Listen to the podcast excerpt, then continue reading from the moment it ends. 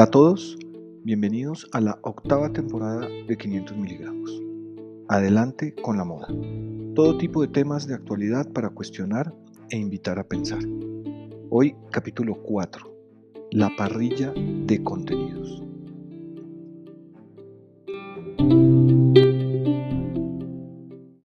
Hola a todos, eh, muy bienvenidos a esta temporada de 500 miligramos podcast.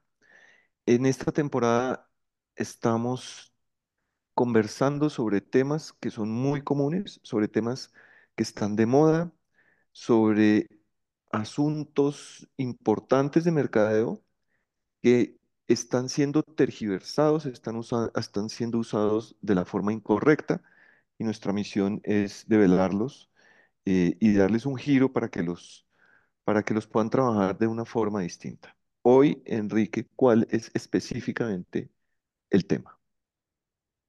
Hola Guido, hola a todos. ¿Qué más? Eh, oiga, pues sí, aquí seguimos adelante con la moda, con esos términos de moda, efectivamente.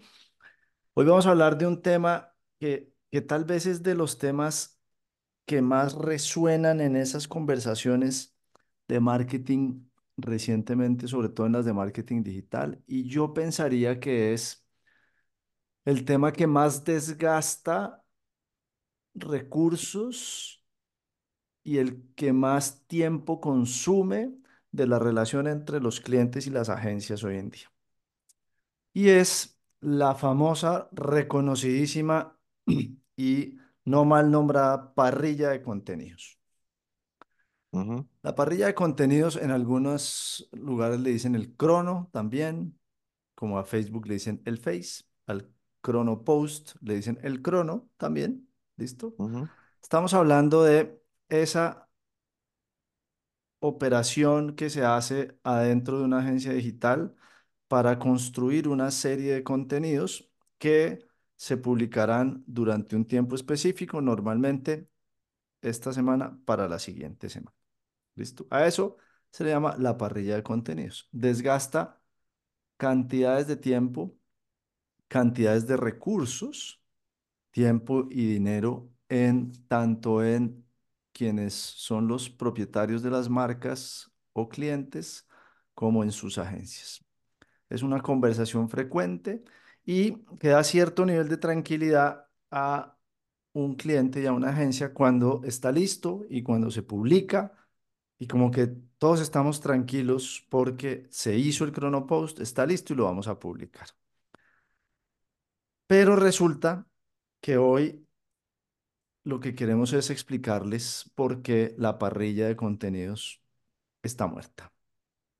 Está muerta, hay que darle sana sepultura y hay que decir, querida parrilla de contenidos, hasta aquí llegaste con nosotros. Y básicamente hay dos variables, Guido, para eso. La primera tiene un poquito de historia y es que en el 2012 Mark Zuckerberg salió a la bolsa de Nueva York y hasta ese momento quienes nos cuestionábamos en la época no entendíamos cuál era el modelo de monetización de Facebook en su momento. No entendíamos cómo era posible que uno pudiera conectarse a través de una plataforma con cantidades de personas, amigos en el mundo, ver sus fotografías, conversar, comentar, etcétera, y que eso fuera 100% gratuito. Y cuando salió a la bolsa dijo, vengan, hasta hoy eh, esto ha sido una plataforma de comunidades. A partir de hoy es un medio de comunicación. Punto final. Entonces entendamos medio de comunicación, alguien que tiene una audiencia y a, la cual le lleva unos mensajes y que se conecta con unas marcas para que lleguen a esa audiencia. Básicamente, ¿no? Es un medio de comunicación. Oiga, usted se llama eh, CNN.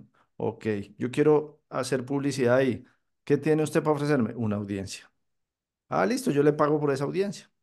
Lo mismo hizo Zuckerberg a partir de ese momento y atravesó en la mitad entonces un algoritmo que lo que, lo que impidió y lo que impide hoy en día era, en ese momento era que las marcas pudieran conectarse y comunicarse lo que llamamos orgánicamente, es decir, sin hacer inversiones de dinero en la plataforma, eh, ya las marcas no se podían comunicar con el 100% de sus fans o seguidores o como le quis- queramos decir. En ese momento el algoritmo dijo, usted es una marca de ahora en adelante puede comunicarse con el 32% de sus seguidores sin pagar. Eso quiere decir que si usted tiene 100 seguidores, solamente 32 lo tendrán la capacidad de verlo sin pagar. Y ese algoritmo se fue, eh, digamos, apretando en el tiempo hasta llegar al punto de que hoy, más o menos, hagan, y, y es, más o menos porque el algoritmo, como es inteligencia artificial, hace unas variaciones, pero en general, por cada 100 seguidores o fans que usted tiene en sus redes sociales, cada vez que hace una publicación de su parrilla de contenidos de manera orgánica, esa publicación llega a entre una y tres de esas 100 personas. Entonces, primera cosa, ¿verdad? Oiga, usted se está desgastando para hacer publicaciones en cantidad porque normalmente el indicador es, ya publicamos lo de hoy, ya publicamos lo de hoy, ya publicamos lo de hoy, con, con cierta ansiedad incluso, ¿no? Entonces, si usted todos los días está publicando, con esa, con ese interés de decir, uy, es que yo tengo 100 seguidores o 1000 o 10000 o 100 mil, los que quiera, pues sepa que de esos 100 únicamente entre uno y 3 tienen la posibilidad de ver su contenido. Entonces, y ese, es, y, e- y e- ese uno o 3 tiene otra particularidad y es que usted no sabe quiénes son. Usted no sabe si ese es un potencial cliente. Normalmente es la persona de la agencia, usted, su tía, su abuelita, su prima y por allá unos amigos que lo quieren mucho y que les gusta su marca y entonces quieren ir a darle me gusta a lo que usted hace. Entonces, primera variable, si hay un algoritmo atravesado en la mitad, ese algoritmo lo que presiona, y por eso la historia de Zuckerberg en el 2012, ese algoritmo lo que presiona es que usted piense más estratégicamente para hacer una inversión en pauta y poder llegar con su contenido al número de personas que a usted le interesan, que tienen unas características que a usted le interesan. ¿Listo? Esa es la primera variable. Y, y por eso decimos que los seguidores, esto es un paréntesis que no tiene que ver con el contenido, pero decimos que los seguidores únicamente le sirven a los influenciadores, porque los influenciadores monetizan el número de seguidores que tienen. y la interacción que logran con sus seguidores. Las marcas no monetizan eso de ninguna manera. Pues primera variable, hay un algoritmo que impide que usted orgánicamente con su parrilla de contenido llegue a las personas que usted cree que les va a llegar. ¿Listo? El que quiera tener alcance, paga. Paga, tal cual. Entonces, si usted quiere llegar y, y no solo alcance, lo interesante de que Facebook se haya convertido en un medio de Ujú, comunicación y que hoy sea Meta es que el modelo de segmentación es espectacular. O sea, usted ujú. realmente puede llegar a las personas a las que quiere llegar con su marca, al buyer persona o como le quieran llamar, pero al su perfil de cliente, usted puede construir ahí sus audiencias y llegarle a las personas correctas. Entonces, pues además es mucho más inteligente no hacerlo de forma orgánica, sino de forma paga para una marca. ¿Listo? La segunda variable es la cantidad de contenido que hay en el mundo. Hay una teoría de hace varios años que se llama el content shock, es decir, como el choque de contenido. Se refiere a, a un punto en la historia en la que la humanidad está produciendo más contenido del que estamos en capacidad de, eh, de consumir, ¿sí? Entonces, ojo a esto. se produce en el mundo más contenido que el que estamos en capacidad de consumir.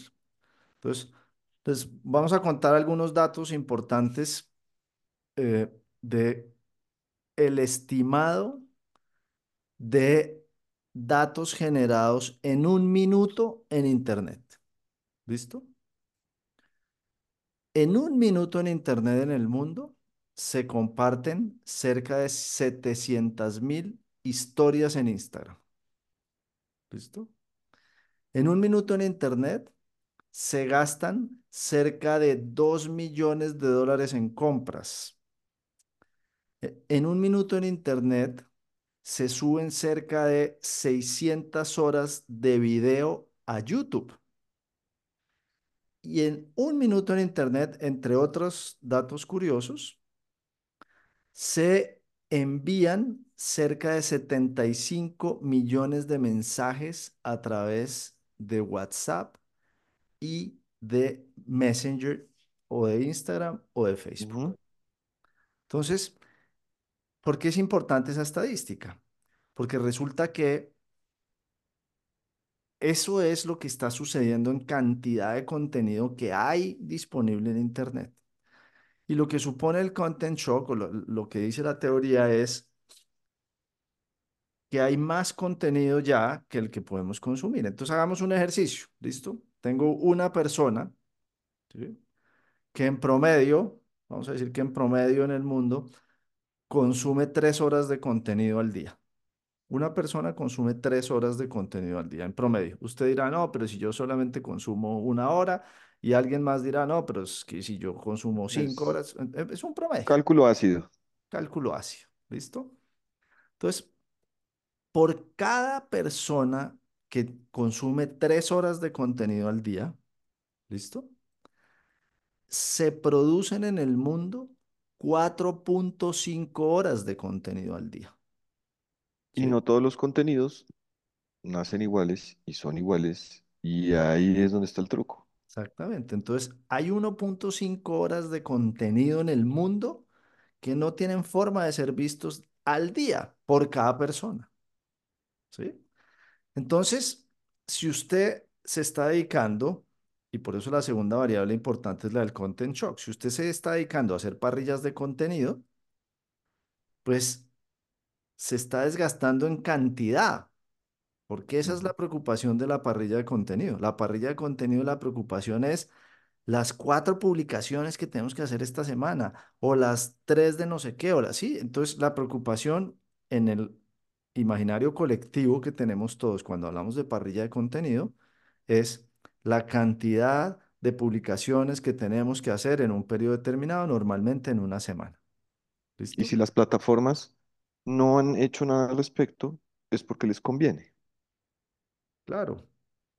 Entonces, no solamente mundo, les conviene que haya tanto contenido, sino que además lo que quieren es que la gente cada vez consuma más contenido.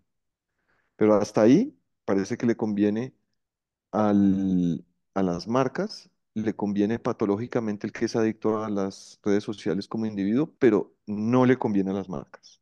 claro, entonces, entonces, cuando usted se dedica, cuando su indicador y, a lo que usted se dedica es a hacer parrillas de contenido y a estar preocupado por las parrillas de contenido, usted como marca está trabajando para dos entes que no son su marca. El primero es para alimentar la plataforma, ¿no? Usted está alimentando la plataforma y está soltando ahí cosas, ¿sí? Entonces, pues de alguna manera termina haciendo más millonarios a los dueños de las plataformas, ¿listo?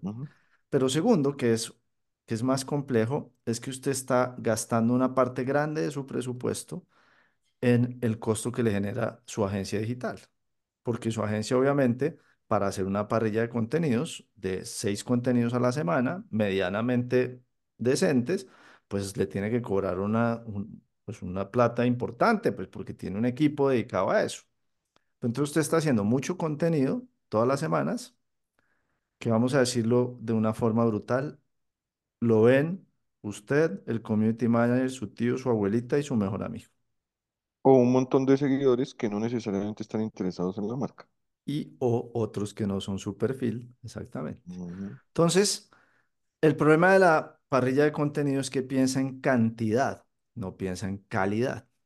Entonces, nuestra recomendación para cerrar es la siguiente. En vez de estar pensando en parrillas de contenido, dedíquense a pensar en tres cosas que les pueden ayudar. Primera, haga poco contenido. Segunda, que ese contenido poco que haga realmente sea bueno para que la gente de verdad lo quiera ver. que valga la pena.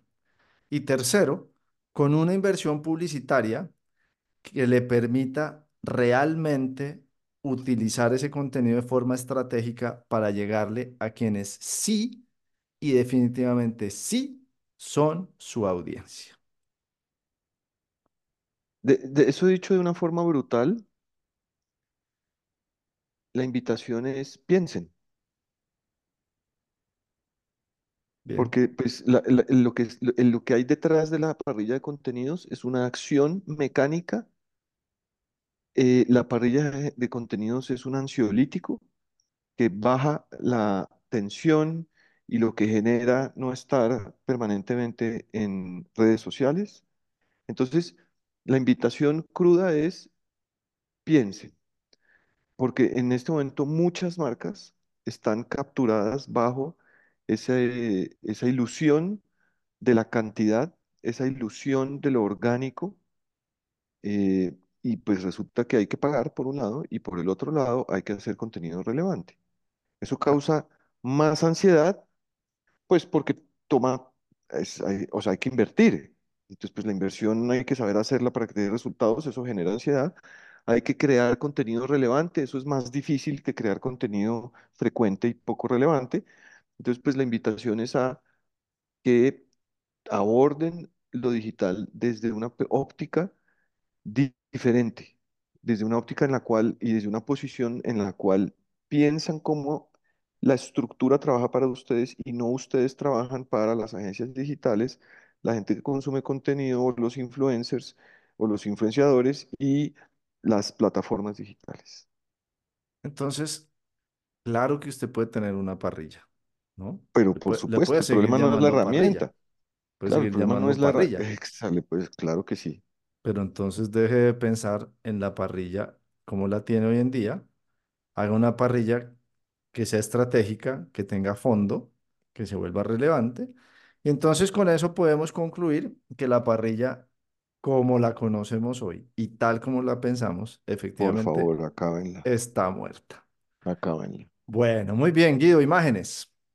No, yo creo que esa es suficiente. Ese, ese regaño al que acabo de llevar a, a los que hacen parrillas de contenidos mecánicamente. Ansiolíticas, ansiolíticas. Sí, exactamente. Hacer, hacer por hacer en vez de hacer eh, pensando. Y eso, eso lo hemos visto en, en algunos clientes porque permea toda la organización y eso es terriblemente peligroso. Porque entonces hay unos indicadores que bajan la ansiedad alrededor de lo digital como por ejemplo lo- la desviación eh, que usted decía hace un rato de la cantidad de seguidores. Entonces, todas las líneas de la organización están, están persiguiendo la cantidad de seguidores, que no tiene ningún sentido. Y entonces todas las líneas de la organización persiguen la cantidad de publicaciones, no la calidad de las publicaciones. Todas las líneas de la organización eh, persiguen los comentarios inmediatos de su gente cercana, no hacen un análisis profundo. Entonces, la invitación es a que no trabajen para estos tres entes externos, sino para su marca, para que el sistema trabaje para ustedes, porque el algoritmo es muy poderoso. El algoritmo de digital es el tercer poder. Hay poderes económicos, hay poderes militares, el nuevo poder es el algoritmo, los algoritmos digitales. Hay que tener mucha atención porque es muy fácil terminar trabajando para ellos en lugar de que ellos trabajen para uno. Así es. Muy bien. Y yo les dejo una imagen cruda y sencilla. ¿Listo? Imagínese que usted tiene su presupuesto de mercadeo. ¿Listo? Y su presupuesto de mercadeo, usted tiene veinte mil dólares en efectivo. ¿Listo? Tiene sus veinte mil dólares en efectivo que hacen parte de su presupuesto y usted va a un bote, caneca o como le llamen en su zona de la basura y los bota a la basura. La parrilla, como la estamos concibiendo hoy en día y como la pensamos y la conocemos, lo que está haciendo con su negocio es ayudándole a botar esos veinte mil dólares a la basura. Entonces, bueno, seguramente este es un podcast que eh, usted le puede compartir a alguien con quien está teniendo este tipo de discusiones y conversaciones. Em, entonces, pues háganlo, obviamente. Y mil gracias por estar aquí, gracias por seguirnos en nuestras redes sociales, arroba 500 miligramos en Instagram y en LinkedIn. Y por favor, acuérdense que siempre después de esto hay un maravilloso patrocinador. No se vayan sin oírlo. Un abrazo, cuídense mucho. Chao, chao, chao, Guido. Chao a todos.